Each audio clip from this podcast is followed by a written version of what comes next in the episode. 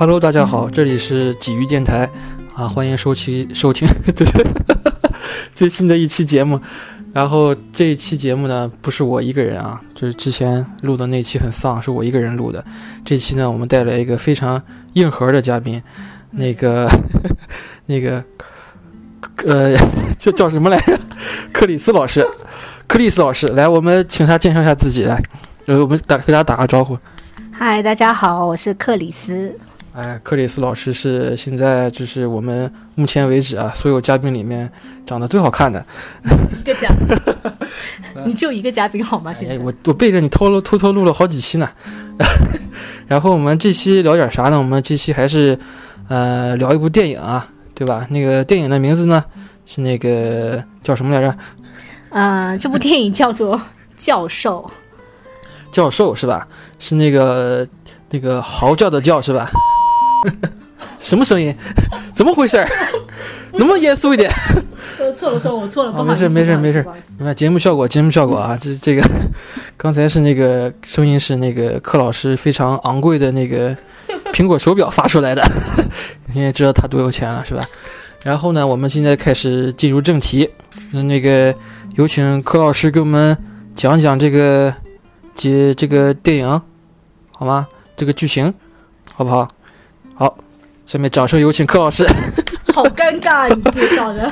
好尴尬。就是呃，那我就开始讲了。这部电影就是这部电影叫做《教授》，然后它的主演是 Johnny Depp。然后我们知道的 Johnny Depp 可能通常都是一些比较奇怪的一些形象，但是这部电影呢，它是就是这部电影它讲的其实是放松放松。好，Johnny Depp 他。饰演的一名叫做 Richard 的教授，他从一开始呢就被医生告知说，Richard，啊，继继续，不带入不带入，就是他最在一开始的时候就被他的医生告知他得了癌症，对，然后而且是晚期，这个晚期的严重程度在于就是如果你要接受治疗的话，一年，情况好一点一年半，但是如果你完全放弃治疗，那只有半年的寿命。也就是说，这部电影从一开始的时候，Johnny Depp 就被告知说你要死了，而且你只有六个月的寿命。呃，这块我插句嘴啊，这块这个在影片里我看了其他的一些公众号的文章里啊，这块也是着重的表现了这个这个剧情，对吧？嗯。他这个说他有三连发是吧？对。就是呃，就是我们给大家翻译一下，就是说那个 那个。那个大夫啊，就是 跟他说，大夫那个主任，主任医师，因为他很有钱嘛，在在美国看那种家庭医生嘛，然后看完了以后出来以后坐在车上啊，说了一句，我们翻译一下，就意思就是说了说了三句脏话吧，就是那个，我这个会逼掉，然后他坐在这个车上，然后就是啊，然后然后他那个开会的时候也说了一句。然后他去那个在那个河边发呆的时候也说了一句是吧？没事，我这都会逼掉的。嗯。然后那面下面继续那个继续那个介绍剧情。嗯，那其实这部电影也不存在剧透的问题了，就是说他知道自己快要死了，他就是一个这部电影就是他一个告别人生的过程，因为你想你只有六个月的寿命了。那你首先第一要你要接受这件事情，接受之后你要看你怎么样去跟你自己的人生告别。所以说这部电影其实最开始的时候，它的名字叫做《理查德的告别》，后来很套路是吧？对，后来才改成了叫做教授。当然，我其实我自己个人还是比较喜欢《理查德的告别》这个名字。哦，这个我我也我也看到了那个豆瓣上有这个影评，是有个叫做什么一个叫做 Richard 的男人，只是要去死。完，就是这个导演是不是之前也拍过一个电影，也是类似于这样的一个剧情，是吧？对对对，这部这个导演他叫做韦恩·罗伯茨。其实我们搜一下他个人信息特别少，你无论从那个百度上也好，豆瓣上也好，你能搜到他的介绍只有一句话，就是编剧、导演曾经导演过两两部电影，第一部是《凯蒂的告别》，第二部是。理查德的告别，没了。啊，那那他第二部电影就能用到这个乔尼戴普这种大咖，我觉得一个是说明这个人是第一部电影是应该是挺成功的，我们看得到评分也蛮高的。第二个就是可能是真的是有有 有关系啊，但是而且我听说好像乔尼戴普这个人也是蛮支持这个这种这个新生代导演这样一个成长的一个人，这个人是蛮好的一个人，对吧？不过他最近是。是蛮狗血的，就是感觉他生生活外啊，生活他的戏外啊，生活呀，就是一直是非常被狗仔就是津津乐道的一个报道，是吧？对对对，他不是前段时间跟他的那个是是前妻吗？他们离婚了吗？已经？呃，对，离婚了，就是那个《海王》里面那个魅拉，是吧？对对对，就是就是那个红发女，对，有点那个有点那个蛇蝎美人的感觉。是，我还我还蛮喜欢他的。啊，据说就是，哎，是那个。跟那个柯老师一样，就是漂亮的女人都是不能不能惹的，那是我们这个节目的颜值担当啊。然后我不能得罪。然后您您继续说，您您还有没有介绍完的地方吗？嗯，其实就是，而且这个这部剧里面其实人物关系也特别简单，就是除了这个叫做理查德得了癌症的这个男人之外。然后他的身份像片名讲的，他是个大学教授，而且是终身的教授，等于他是一个终身终身教习啊，终身教习。他等于他的人物的身份就摆在那里了，他是一个美国上流社会。然后他的老婆是一个艺术家，对。然后他还有一个好友，是真正的好友，就是也是大学里面的同事。然后还有一个女儿和一群。听他上文学课的学生，好像他的朋友是他的领导吧？是不是还负责那个？我看他还负责那个筹款，应该是比他稍微高一高一点点的一个领导。但是，嗯，可能不是从事教育工作的，可能就是一个类似于那样一个行政那种的啊，有可能拉赞助那种的啊，有可能是。然后他们家家里面的人物关系其实也比较狗血了，也不能叫狗血。他老婆是。和这可以讲吗？就是算剧透吗？呃，没事儿，这个片儿其实很套路的，无所谓，而且也出了这么久，应该是一八年的片吧。对。然后剧透不剧透也无所谓了。哦，就是他老婆和他的大学的校长等于说是出轨了，就是呃戴绿帽子。对他等于是戴了顶绿帽子。然后他的女儿呢，在他准备要向家人坦白自己得了癌症这件事情的时候，在他们夫妻面前又等于是出柜了。所以说，他一个是有一个出轨的老婆和一个出轨的女儿，对，所以他他本来想在晚饭的时候向家人说，哎，我得了癌症，但发觉每个人都有心事跟他讲，所以最后他想讲的时候，最后说算了，那就不说了。对，其实他就是想借这样一个机会，其实他当天晚上，我们现在也看到这个镜头，就是他其实呃回家做了一顿非常丰盛的晚餐，等着自己的妻子和女儿回来，结果呢？呃，他想利用这个机会跟他的妻儿、妻女吧，然后宣布一下自己这个这个倒霉的这样一个结果，得了肺癌是吧？是肺癌是吧？对。然后就，然后但是呢，又发现他的老婆和 他的女儿有不同的问题。嗯。但是其实，在他的生死，在他这个生死的面前，其实他的女儿的事情和他老婆的事情，嗯，其实都已经很很渺小了。但是他还是选择没有告诉他们，他反而就是说。他老婆反而就是说问他你想要干嘛？他说我只是说我想告诉你们，我把牛排煎的老了一点，对吧？就觉得，哎，就是觉得这个人真的是，真的是生活，就是说，假如说没有出出这样一个意外的时候，他的生活其实也是不是很开心的。对对，是的。他到最后的时候，他有在向所有的人讲他得了癌症这件事情的时候，他有在说，他觉得他自己的这一生。几乎都是荒废了，就你很奇怪，一个大学教授会讲这样的话，因为在别人的眼里，他可能已经是功成名就，然后住着很好的房子，有着漂亮的老婆和很乖巧的女儿，但是他还是觉得他自己这一生很多时间都已经浪费了。嗯，但是吧，嗯，觉得确实是，是不是就是有钱人闲的这样一个感觉？但是，嗯，觉得就强尼戴普这个人，他给我的感觉是他演这样的角色呢，感觉。是，就比如说柯老师跟之前也聊过，就是他觉得他突然间把那个杰克船长那一套装束啊，还有那个那个那个剪刀手爱德华是吧？对，就是很浓那种眼影去掉以后，就觉得这个人其实就是感觉变成了一个邻家大叔的一样感觉。但是啊，他肯定还是很帅，但是就是柯老师可能都是一开始跟我讲都没有认出来是是这个 乔尼，是我的问题，我脸盲。对对对，然后而且那个还还没有认出他女儿 那个演员是谁，然后就感觉就是给人感觉强尼戴普，而且这两年确实遭受了一些生活上的不开心嘛，包括他的前妻也是自己自己做了一些伪证吧，去告他什么什么家暴什么的，其实他自己这个人其实生活上也是很多麻烦事情，嗯。我觉得这样一个角色，他之所以能够选这样一个一个电影的本子，我觉得也是他想对自己这样一个一个生活这样一个总结吧。他也是想尝试尝试这种，假如说一旦得了癌症这样一个，是不是能够就突然间对所有的事情有所解脱这样一种感觉。嗯，我可能有点理解错误，但是我感觉他在这整个剧里给人的感觉，确实是这近几年这几部电影里面给人感受。最好的一部电影，我感觉是这样的。嗯，对了，因为他他之前演的那些，就是很多是那种 Tim Burton 里面那种哥特式的那种很大的浓妆，然后有点脱离现实，包括在《爱丽丝梦游仙境》里面演的那些。但是他落到现实之后，你会发觉他其实就是一个。邻家大叔也有我们面对的很多问题，而且比我们面对的问题还要再夸张一点。其实感觉，其实虽然是一个很有名的人啊，或者是说在电影里这样也是，就是说一个非常，呃，就是说一个阶级比我们高很多的这样一个人。的 虽然说阶级不太对啊，我们是没有阶级的。然后就是感觉他们其实也有不同的样生活，然后就是感觉他的婚姻是有问题的，就是我。我感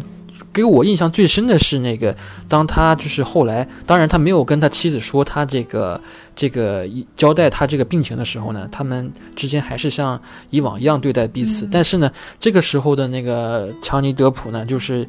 戴普呢，就有点嗯放飞自我了，就是有点，就是说他开始面对一些生活上这样一些真正出现的问题了，因为他可能他的婚姻之前一直是不痛不痒的，就是波澜不惊的一种类似于中年危机这种感觉，所以他的老婆才会选择出轨。但是呢，他就是说想跟他的老婆真正面对他们婚姻问题的时候呢，他有句台词让我非常那个记忆犹新，就是说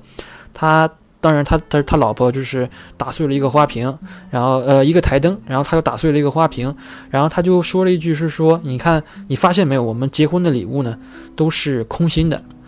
就是觉得他感觉他的婚姻其实是一个金玉其外，因为你看一个大学教授娶了一个艺术家啊当做妻子，觉得其实是一个非常风光的事情，但是呢，你想想，其实他的他的真正的内核是很空虚的。基本上就是没有什么感情的。嗯，我其实记得这呃，这个这一段里面啊，还有还有一个细节，就是呃，他们那时候就是嗑药嗑多了嘛，然后然后就是呃，这个这个是违法的，这嗑药是违法的。他最后了嘛，他就像你说，他放飞自我的，然后他老婆就问他，他说，呃，是什么让我们变成现在这个样子？然后。Johnny Depp 他就是回了一句说：“可能就是生活吧。”我其实到现在为止，我都觉得他们两个人肯定是相爱过的，就是他们不是完全的金玉其外的一个空心的一个婚姻，他们曾经是有过一些东西在里面的。但是为什么会渐渐的变成一个空心的婚姻呢？就是可能就是生活的各种琐事，然后各种魔力或者各种那种物质上或者其他各种。各样的事情让他们的婚姻渐渐的就变成一个空心的婚姻，我觉得是这样子了。包括到最后他跟他妻子告别的时候，他也是在晚宴上嘛，他跟他妻子说：“我深爱着你。”他妻子说：“我也是。”我完全相信那句话是真的。就是我，我其实还是觉得他们是深爱过的了。但是我感觉有一些镜头里面，就是他那个好朋友，就感觉抱着他在那儿 在那儿痛哭，感觉他俩才是真正的两口子。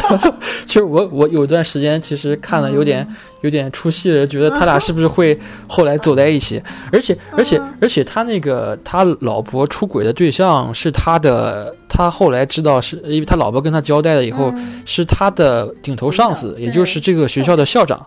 然后他就会觉得那个。就感觉他当时就是哈哈一笑嘛，竟然他说你出轨要有点品位好不好？然后就感觉其实他是知道他老婆一直有有外面有人儿，自己戴了绿帽子，但是他也不 care，其实他也是在在尝试去维持这样一个家庭，就是说这样一辆说不好听，一辆破车能够继续开下去，嗯能够体体面面的走下去。嗯嗯，但是又觉得他，而且你你看，就是说他他的上司，他的校长，就整个学校校长啊，睡了他老婆。嗯然后呢，后来有一个桥段，就是说校长的侄女，嗯，然后也现在是他的学生，然后有有其实是有一个机会跟他产生进一步的感情的，嗯但是呢，就是就是在这个地方呢戛然而止了，就是他当时就是在舞池里跳舞，就我感觉可能会像那个阿尔帕西诺那样来一段那个 那个一步之遥那种感觉，但是但是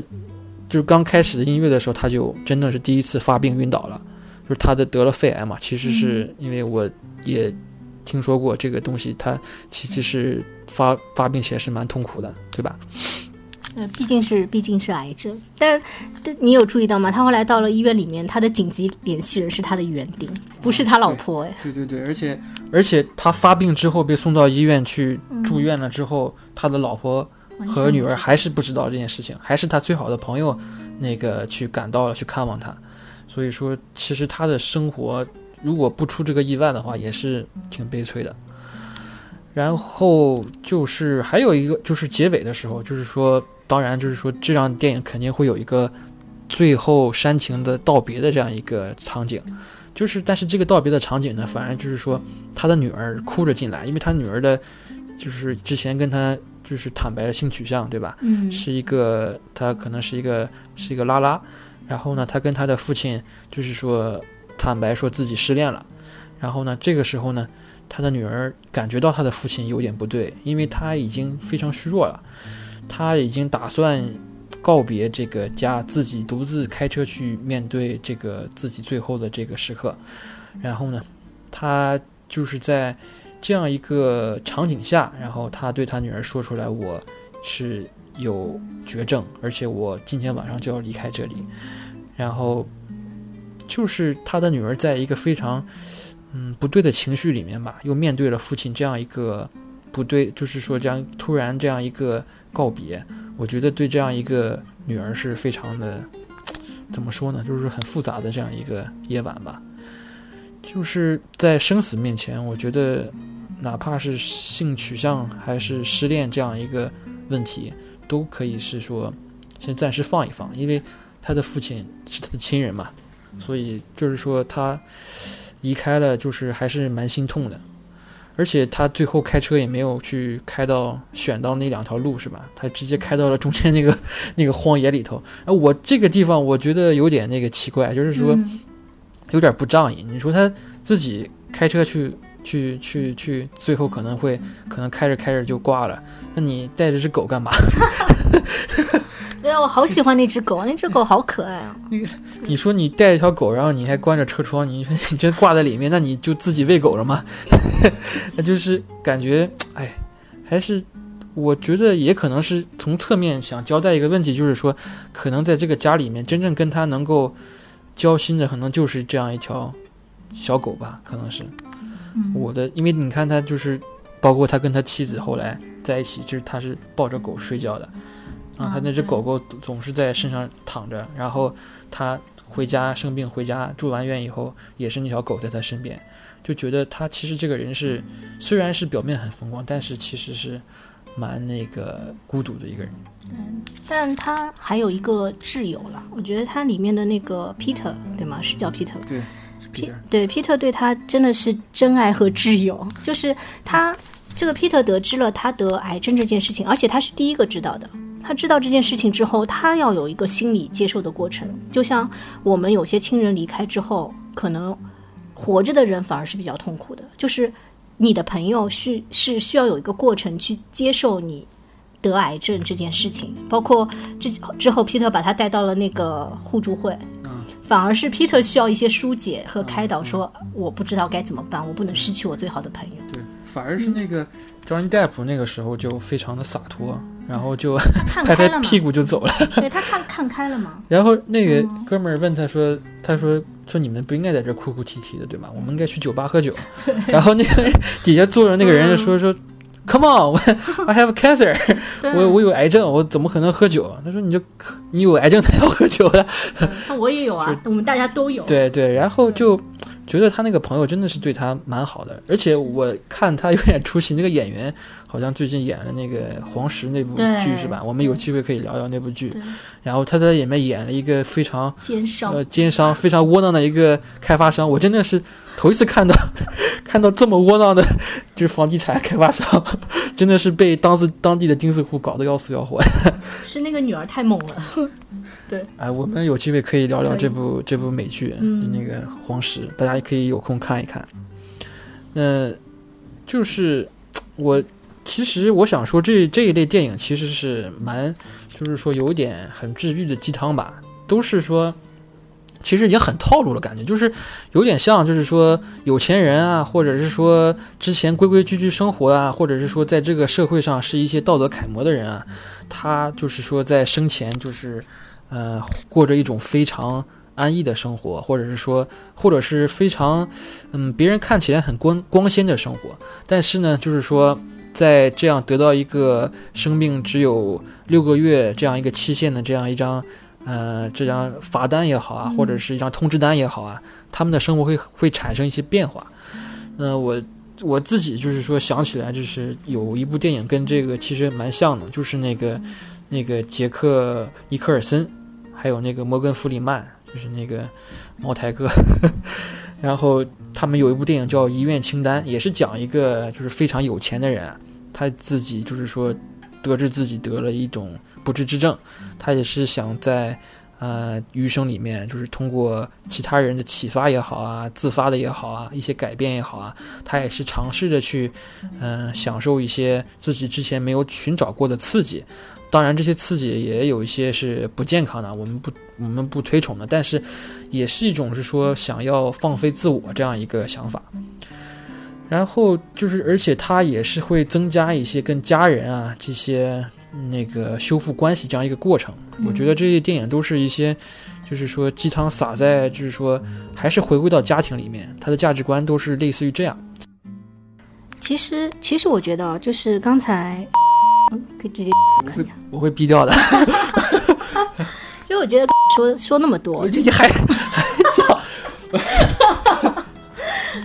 不是就叫叫鲫鱼吧？你不是就叫鲫鱼电台吗？鲫鱼叫我鲫鱼好了。啊，好好好，就刚才鲫鱼讲那么多，其实呃，因为在电影里面，我们那个 Johnny Depp 啊，就叫 Richard 的教授，他也教导我们说，他他教导了好几段，但都是浓浓的鸡汤。他教导我们说，你不要只是活着，你要生活，你要珍惜你每一次的呼吸，每一次的每一分钟每一秒，你要珍惜你的生活，你要去做有意义的事情。就是至少是有趣的事情，你不要只是活着。但是其实很多人光活着已经花费了很多的力气了，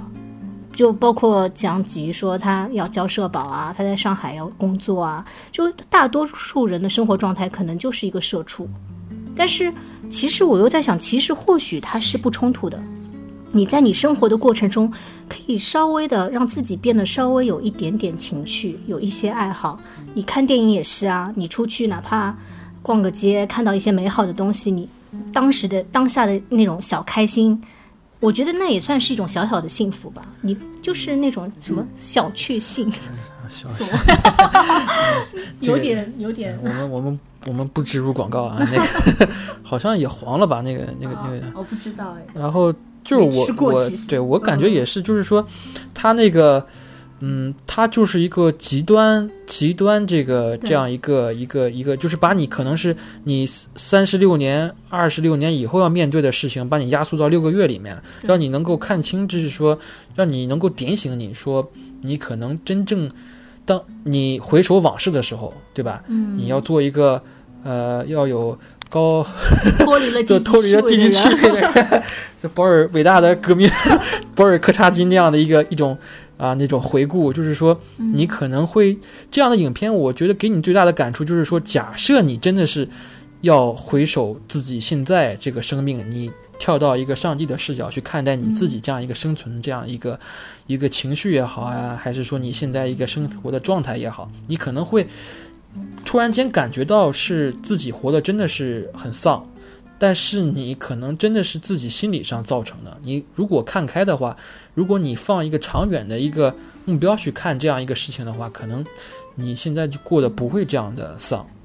就是你可能会突然间。就是觉得，其实生活中还有很多美好嘛，比如说你可以每天打扮的干干净净的，对吧？那个就像，因为你看这个 Richard，他其实是一个非常那个，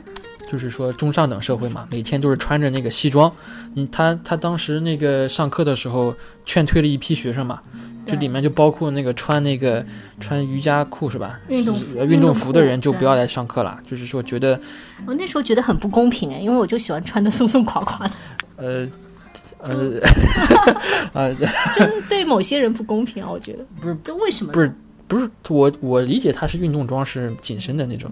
对吧？啊瑜伽装就是觉得嗯就是对待他觉得就是说对待知识这样的地方，你要穿的最起码尊重一点，对吧？嗯他感觉就是说，而且他他在那个跟那个学生道别的时候，他也讲了一些讲了一些那个，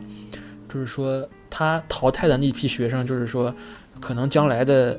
就是为了拿学分嘛，所以说嗯他淘汰那批学生，可能将来就是做公务员啊，或者是做一个大公司里面的一个小职员呀、嗯他他极端一点说，人家是蛀虫啊。其实我们不是说诋毁这个公务员或者是职员这样工作不好，因为每一个工作呢，他对社会都是有推动的。但是呢，他可能就是说，他的表达的意思就是说，你人只能活一次。所以说，你就要尽量去能够活出自己，能够去让这个世界产生一些影响，这样一个这样一个说法。就我觉得，嗯，他就是说鼓励大家能够活出自己，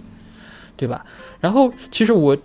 我那天跟那个柯老师也聊了一下，其其实就是说，电影中是有这样的一个呃，电影是这样一个表现的手法，能够把一个人在这短短的呃六个月或者是他的余生里面的事情能够表达给大家看。其实呢，我们那个其实现实生活中也有这样的一个一个活生生的例子，对吧？就是说他确实也是得了不治之症。然后呢，就是说是是在微博上是吧？对，微博上就是说他是怎么着直播自己的那个，那我来请那个柯老师给大家讲一下。嗯，因为鲫鱼老师对这个不是很了解，但也他也不叫直播啦，就是呃，之前有一部电影叫做《再见吧，肿瘤君》，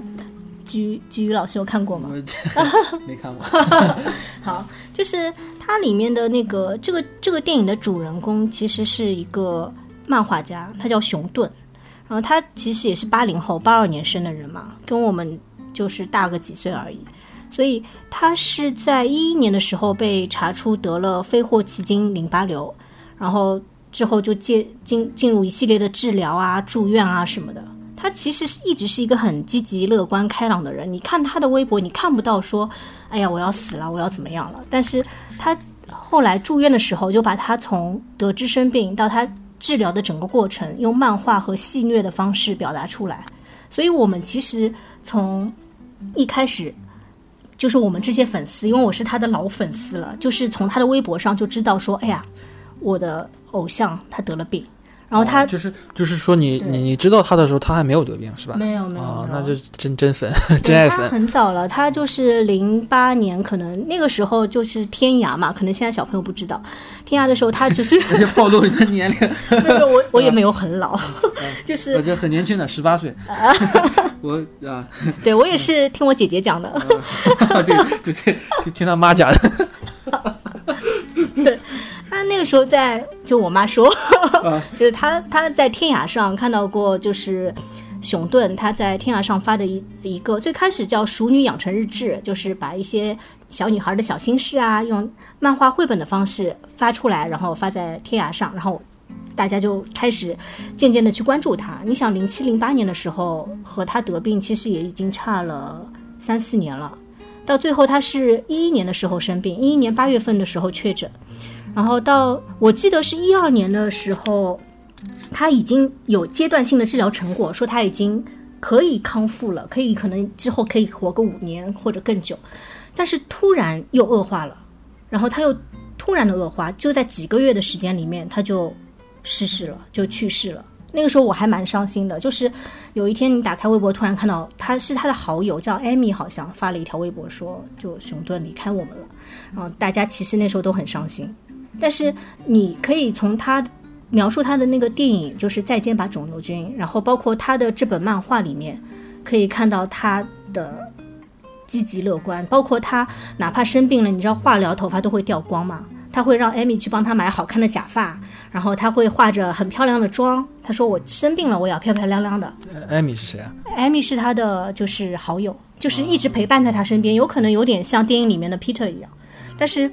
不一样的是，电影里面 Richard 他选择自己一个人去面对死亡，但是熊顿从始至终都是有家人和好友陪伴在他身边的。所以这一点其实熊顿，我觉得我个人的话。我还是偏向于熊顿这种。如果是我自己的话，我希望我最后会有家人朋友陪在身边。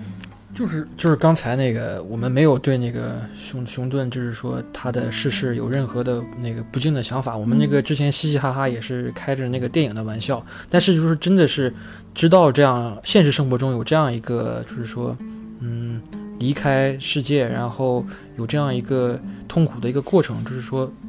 就是说，得知，因为你得知自己的这个生命，嗯，有期限，就其实是一个蛮很很大的精神压力的，不光对自己，也是对家人这样一个压力的。然后就这样一个事情，就突然间就变得很很现实。就是说，当他是当时接受治疗是吧？对，他是很积极的面对他自己的疾病。对。然后他他生病的时候还是在画漫画吗？还是？他是。就是只要画得动的时候，他会画画一些，然后会抛到网上。包括他会说：“哎呀，我今天去打针啦，好疼啊！”他还会开开个玩笑说：“啊，今天妈妈过来说，哎呀，你好辛苦啊什么的。”到最后，他妈妈其实是说：“艾米每天都照顾你，好辛苦，你快点好吧之类的。”就是你会从他的微博里面看不到他觉得自己很悲伤，他会用他的病反而去鼓鼓励别人说：“你要好好的去生活。”这样就。嗯，哎，这就是哎，其实哎，他哎，我没法 没法就去看看他的微博。就我那那天看了一下，就是还有人给他在点赞，是吧？哦，我就弄弄串了，弄串了。那个，然后就觉得就其实我他那个朋友是挺好，挺真的是蛮蛮铁的。熊顿是是是浙江，然后大陆人。哎，你这样会被打的。哦，算了，这段不，这段不。是，他是浙江，浙江历史，浙江历